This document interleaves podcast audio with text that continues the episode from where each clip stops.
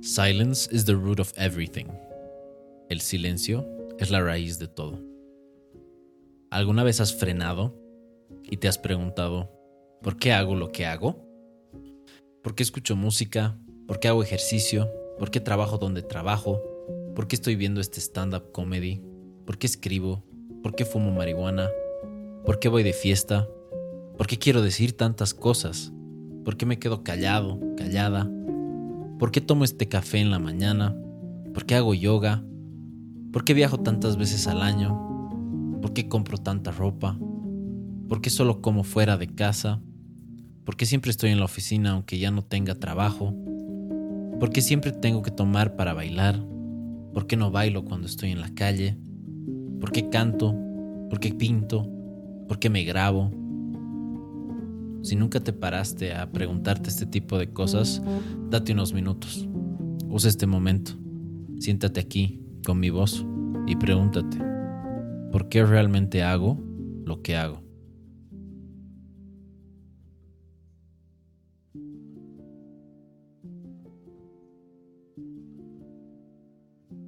Si no llegaste a nada, no importa.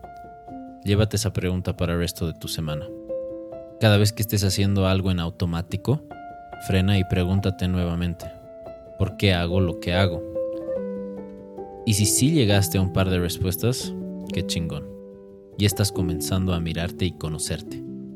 Conocer cuáles son tus motivadores internos.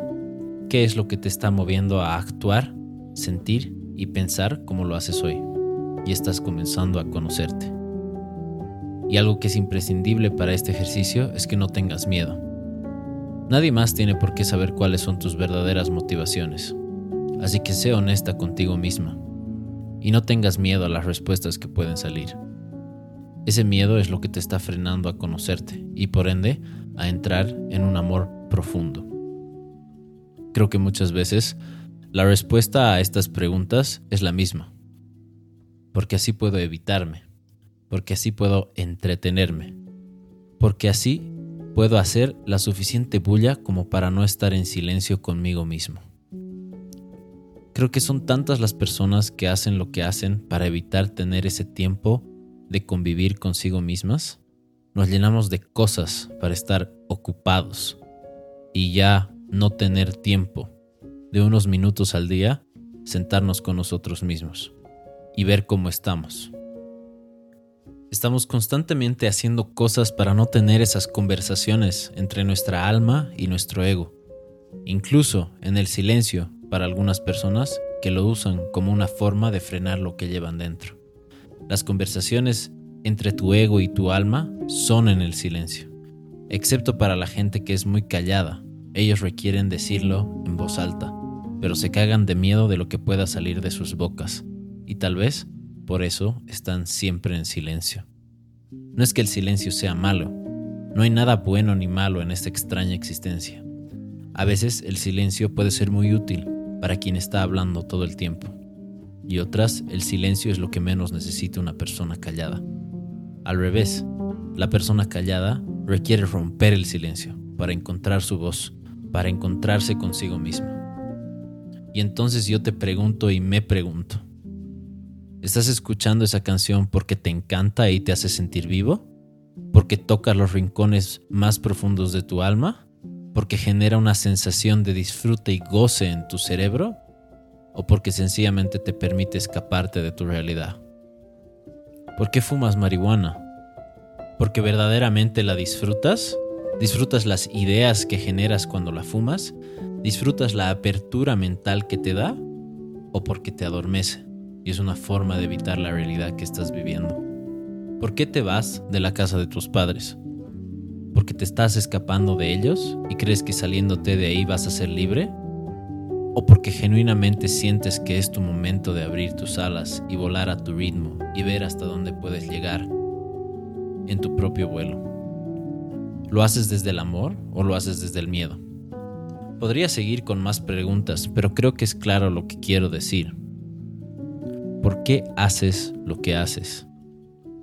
¿Estás actuando desde el amor que te tienes? ¿O estás actuando desde el miedo de descubrir quién eres? Creo que mientras estés haciendo lo que estás haciendo para llenarte de bulla externa, para no mirarte con verdad y estar en paz con lo que es, vas a seguir buscando, queriendo y nunca satisfecho con lo que es, con lo que el universo es expresado a través de ti. Tú también eres universo. Estás hecho de los mismos materiales de los que están hechos el resto de las cosas en el universo. Y hasta que no aprendas a aceptar cómo el universo se expresa a través tuyo, seguirás separándote de ti mismo y buscando insaciablemente afuera algo que ya está dentro tuyo.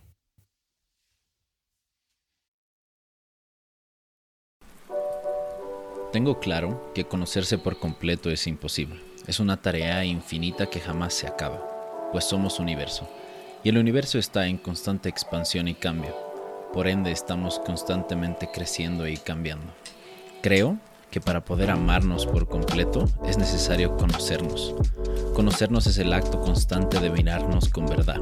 Y creo que es mucho más fácil amar aquello que conoces que lo que desconoces.